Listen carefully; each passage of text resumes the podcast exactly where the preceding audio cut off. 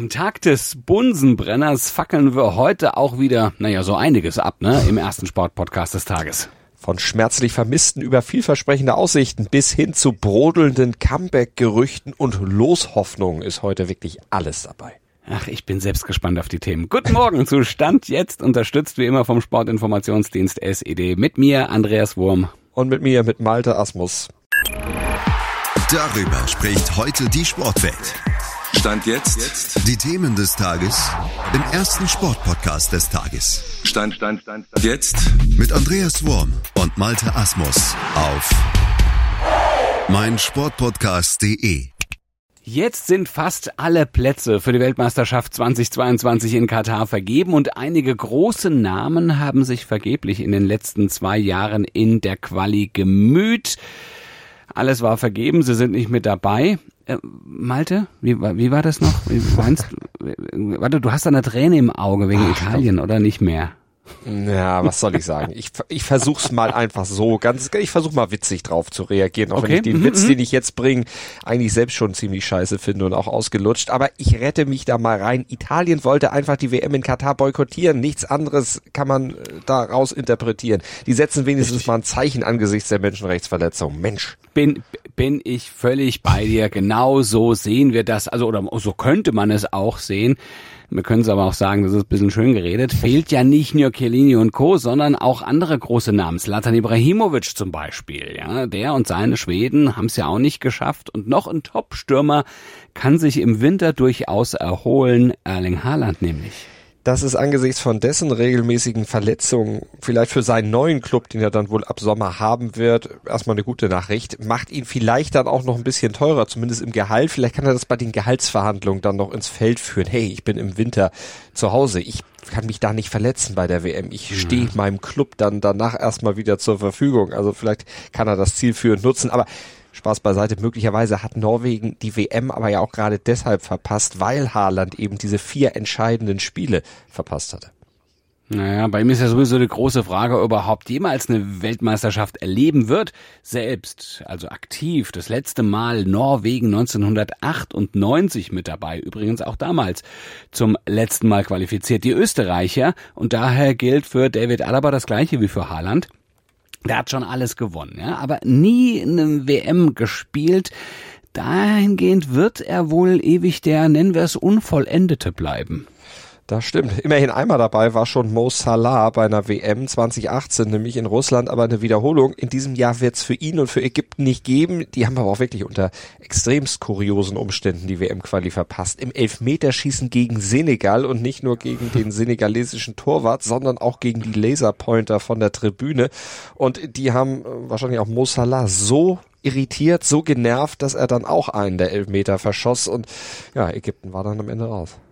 Naja, und das sind ja nur die berühmtesten Namen, die nicht zur Weltmeisterschaft fahren. Ne? Keita, Aubameyang. Also da könnten wir noch eine Menge aufzählen. Hoffentlich äh, spielen sich dann wenigstens noch ein paar andere Namen im Winter in den Fokus und nutzen eben die Abwesenheit dieser Stars, um sich dann auch so ein bisschen ins Rampenlicht zu spielen. Stand jetzt aktuell. Bevor wir uns dann morgen wieder der Bundesliga zuwenden, nochmal abschließend der Blick zurück auf das Länderspiel der deutschen Nationalmannschaft gegen die Niederlande und den starken Auftritt von Jamal Musiala zum Beispiel. Ja, Bambi zeigt es dem Platzhirschen. Das finde ich eine schöne Überschrift, die der SID seine Analyse da verpasst hat. Ah, es war ja eigentlich bekannt, dass Musiala auch durchaus auf der Sechs spielen kann. Wir haben davon im Vorfeld ja auch drüber gesprochen, aber dass er das dann auch in einem Spiel gegen die Niederlande zeigt, wo ja doch sehr viel Prestige dann auch mhm. auf dem Spiel steht, das hat dann viele schon erstaunt, aber das hat auch vielen Kritikern dann auch viel Respekt abgenötigt. Ja, und zwar völlig zu Recht. Ne? Man muss ja auch sagen, das war ja auch äh, stark vom Publikum getragen, die ganze Veranstaltung. Und das muss der Junge auch erstmal auf die Kette äh, bekommen in so einem Spiel. Was der gezeigt hat, war wirklich vielversprechend. Aber auch die ganze Mannschaft ähm, hat das getan. Ist ja dann auch schon ein Fingerzeig ähm, für die Frage, ob Deutschland denn wirklich zu den WM-Favoriten gehört. Was meinst du? Ja, ich fände das noch ein bisschen verfrüht, das jetzt wirklich mhm. abschließend mhm. zu beurteilen. Also Flick hat mhm. dieses Ziel, das ehrt ihn und das finde ich ist auch richtig, dass er hohe Ziele formuliert, aber ob die deutsche Mannschaft jetzt wirklich schon zu den Favoriten gehört. Also ich würde mal sagen, das kann man Stand jetzt noch gar nicht so richtig beurteilen. Das war jetzt ein Testspiel, klar, gegen guten Gegner und gegen einen, wo eben auch Prestige auf dem Spiel steht. Aber es war eben trotzdem nur ein Test und da sollte man jetzt natürlich nicht ob des Remis übermütig werden. Das Remis ist eine Bestätigung für den Weg, den Flick geht. Ja, das auf jeden Fall. Aber es sind ja auch noch einige Baustellen offen. Der muss ja noch ein bisschen was schrauben da an der deutschen Mannschaft auf den Außen zum Beispiel. Da ist Raum da, aber ja, der ist trotzdem aber noch nicht alles und äh, er ist auch noch nicht der, der alle Probleme löst. Und vor allen Dingen haben die Außen ja zwei Seiten. Und im Sturmzentrum, da fehlt ja auch der richtige Knipser. Es ist schön, dass äh, Werner gegen Israel mal getroffen hat, aber ja, so ein richtiger Neuner ist wahrscheinlich doch noch was, was man suchen muss, was nicht unbedingt da ist, obwohl da ja auch noch ein paar Spieler in der Hinterhand sind. Die Innenverteidigung, die ist auch noch nicht beisammen. Josua Kimmich hat gefehlt. Also es haben einige gefehlt, muss man ja auch noch dazu sagen. Naja, stimmt. Und dann gucken wir auch gleich mal auf die Namen, die da noch sehr, sehr klangvoll sind. Aber ich gebe dir natürlich völlig recht. Ich finde, das ist komplett überfrüht davon zu sprechen, dass Hansi Flick natürlich den Ansatz hat und sagt, na klar, wir wollen Weltmeister werden, ist aller Ehren wert, muss man vielleicht auch. Aber ich erinnere mich, der ist noch gar nicht so lange im Amt und man hat vorher gesagt, wir haben jetzt auch irgendwas, so, sowas wie eine Zeitenwende, ein jüngeres Team. Wir versuchen einen Neuaufbau in der Nationalmannschaft.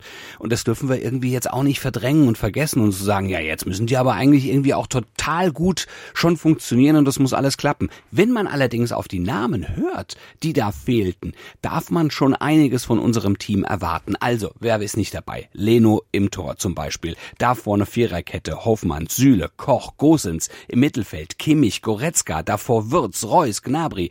Alles als Spitze dann auch Karim ähm, Adeyemi. Die waren ebenso wenig dabei wie Moda Hut, wie Emre Can, wie Arnold, wie Burkhardt sind ja alles Kandidaten auch noch für diesen WM-Kader. Und das klingt schon gut, zusätzlich zu den 23 Mann, die jetzt schon mit dabei waren. Also man muss schon sagen, da ist auch eine Menge Qualität und Klasse, aber was hat zum Beispiel die Italiener bei der Euro ausgemacht, dass sie sehr, sehr gut eingespielt waren. Und das muss man in diesem Team, wie ich finde, dann auch irgendwie zugestehen. Mhm. Und das muss man jetzt eben dran arbeiten, dass man sich einspielt. Ja. Aber es ist gut, dass Flick einfach die Qual der Wahl hat, dass er aus so vielen Spielern dann tatsächlich auswählen kann. Und das ist letztlich auch ein Versprechen, dass da noch viel kommen kann, auch wenn Stand jetzt eben noch Baustellen da sind. Weil du vorhin irgendwo auch so, eine leichte Andeutung, man, man könnte fast, also Zeitenwende hattest du gesagt, da fiel mir jetzt eben nur gerade ein bedingt abwehrbereit. Aber das ist eine, eine andere Baustelle, auf die wir jetzt nicht näher eingehen wollen. Aber das Ziel Rückkehr an die Weltspitze, das hat die deutsche Mannschaft ja formuliert möglichst schnell möchte man das erreichen und angesichts dieser Qual der Wahl möchte man glauben, dass das durchaus möglich ist und Flicks Plan eben durch viele Spieler, die er reinholt, den Spielerpool zu erweitern und dadurch den Druck im Kader dann zu erhöhen, da kann man glaube ich schon sagen, das scheint aufzugehen und er arbeitet ja jetzt auch daran, der Mannschaft diesen Stil einzuimpfen. Das funktioniert ja auch immer besser. Das ist der Punkt, den du ansprachst, dieses eingespielt sein. Das wird mit der Zeit sicherlich kommen, aber gewonnen ist noch nichts. Nee, also fassen wir das Ganze mal zusammen. Man hat die DFB-Truppe international endlich wieder auf der Rechnung. Das haben sie sich jetzt schon erarbeitet. Der gute Anfang unter Flick wurde bestätigt. Und so ein kleines bisschen habe ich auch das Gefühl, dass der Extrameter auch für den Trainer immer mal wieder mitgelaufen wird. Und von daher ist dieser Impuls genau der richtige. Und das macht Hoffnung auf mehr für die nächsten Monate. Stand jetzt Aktuell. Ich bin schon sehr gespannt darauf. Ich freue mich wie auf Weihnachten. Am 7. April beginnt das Golf Masters in Augusta und die Gerüchteküche, sie brodelt. Wird Tiger Woods vielleicht beim Masters sein lang erhofftes Comeback geben? 14 Monate nach dem schweren Autounfall. Wir erinnern uns, es gibt Anzeichen darauf, die, die darauf hindeuten, dass man möglicherweise mit ihm rechnen könnte. Malte, was sagst du dazu? Ja, es gibt tatsächlich Anzeichen, die dafür sprechen könnten, mal mit aller Vorsicht gesprochen und immer noch im Konjunktiv. Jedenfalls soll Woods mit seinem Sohn Charlie und Justin Thomas am Dienstag eine komplette Runde gespielt haben im Augusta National. Da gibt's äh, verschwommene Fotos, die aus riesiger Entfernung aufgenommen wurden und ein Mann zeigen, der puttet. Ob die Fotos jetzt wirklich Woods zeigen, ob sie auch überhaupt in Augusta aufgenommen wurden, das kann man nicht so wirklich erkennen. Das konnten auch die Kollegen von ESPN und Sports Illustrated nicht genau sagen. Sie hoffen's.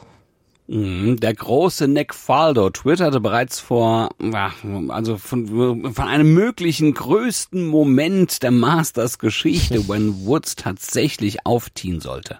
Ja, Woods elektrisiert einfach, ne? Also es ja, wäre natürlich schon großartig. Das wäre schon richtig toll, wenn das denn funktionieren würde. Er steht ja auch auf der Teilnehmerliste als ehemaliger Sieger, ist er natürlich mit dabei, hat er ja ein lebenslanges Startrecht.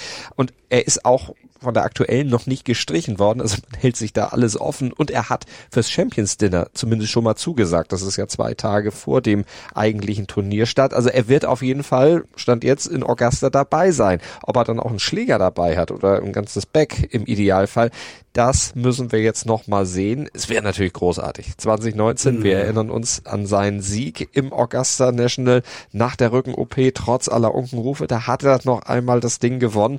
Und im Februar 2021, wenn wir uns da zurückerinnern, da hatte er ja fast beide Beine verloren. Die hätten fast amputiert werden müssen. Er ist zum Glück drumherum gekommen und musste dann erstmal mühsam wieder laufen lernen. Also von daher, es wäre schon ein Riesenmoment, es wäre ein Riesen-Comeback. Aber wenn wir das alles zusammennehmen, das, was du gerade gesagt hast, wäre eine Teilnahme jetzt beim Masters eigentlich sowas wie ein Wunder, oder? Ja, Woods ist sowieso ein Wunder. Sowieso generell alles, was er in seiner Karriere geleistet hat, das ist ein Wunder. Und jetzt sagt er über sich, mein rechtes Bein sieht nicht wie mein linkes aus. Tut meins auch nicht, sonst wäre es ja auch das linke. Aber äh, er hat es auf jeden Fall gesagt und hat vor allen Dingen noch hinterhergeschoben, meine Genesung braucht noch Zeit. Also das hat er im Februar gesagt auf einer Pressekonferenz. Und ähm, ja, vielleicht ist ja jetzt Anfang April die Zeit reif. Ich würde es auf jeden Fall mal nicht ausschließen. Heute in der Sportgeschichte. Heute, vor 70 Jahren, wurde ein Mann geboren, der seine berufliche Laufbahn als Briefträger begann und bis zum Handball-Bundestrainer aufstieg. Heute gratulieren wir Horst Bredemeier ganz herzlich zum Geburtstag. Das ist ein Mann, der Zeit seines Lebens immer auf Achse war, immer unter Strom stand, es heute auch noch ist. In den späten 60er Jahren, da war das mit dem Fahrrad, in Ostwestfälischen war er in der ostwestfälischen Provinz unterwegs, hat brav die Briefe ausgetragen, aber sein Hauptinteresse hat immer dem Handball gegolten. Ja, und er arbeitete sich dann hoch und auf das Ziel hin, mit dem Handballsport dann auch mal Geld zu verdienen und vor allen Dingen erfolgreich zu sein. Mit 27 Jahren übernahm er dann als jüngster Bundesliga-Trainer seinen Heimatverein Grün-Weiß Dankersen und führte ihn gleich in seiner Premierensaison 1979 auch zum DHB-Pokaltriumph. Dann, ja, und danach trainierte er große Namen, wie zum Beispiel den TBV Lemgo. Er trainierte bei Toro Düsseldorf, ehe Bredemeier 1989 dann Bundestrainer wurde und bis 1992 blieb. 2002 wählte man ihn dann zum DHB-Vizepräsidenten Leistungssport und das blieb er dann auch bis 2013. Ja, er ist eine der ganz großen und wichtigen Persönlichkeiten des deutschen Handballs. So hat ihn auch der DHB-Präsident Andreas Michelmann gewürdigt. Und als DHB-Vize, du hast es eben angesprochen, sein Amt, da war Hotti Bredemeier, wie man ihn nennt, ja auch an den ganz großen Erfolgen beteiligt. EM 2004, WM 2007. Also da war er mit dabei. Ja, aber eben nicht nur dabei, ja. Und zum Beispiel auch als Bundestrainer hat Bredemeier einen schwarzen Fleck in der deutschen Handballgeschichte mit zu verantworten. Olympia 1992, nämlich in Barcelona. Da waren Topstars mit im Team, Rekordnationalspieler, Frank Michael Wahl, Hexe Andreas Thiel im Tor oder Jochen Fratz. Und trotzdem wurde der Deutsche Handballbund nur Zehnter. Ja, das war schon ein Desaster damals und letztlich auch die größte Enttäuschung in Hottys Karriere, die ansonsten ja viele Titel gebracht hat. Viermal Trainer des Jahres war. Er hat diverse Aufstiege feiern können und den DHB-Pokal hatten wir eben schon gesagt, hat er gewonnen, aber eben auch den IHF-Pokal. Wir sagen Happy Birthday Horst Bredemeier. Stand jetzt aktuell.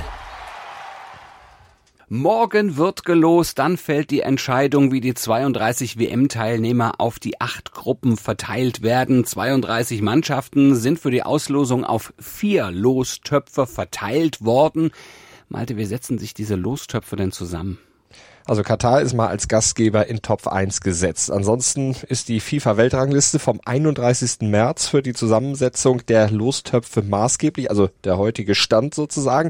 Die sieben Stand jetzt besten platzierten Teams äh, kommen dann zu Katar in die Lostrommel rein und die weiteren Töpfe werden dann gemäß des Rankings gefüllt. Deutschland ist daher als Elfter in Top 2 ansässig. Drei Teams stehen ja noch nicht fest. Für die wird es dann in Top 4 einfach Platzhalter geben.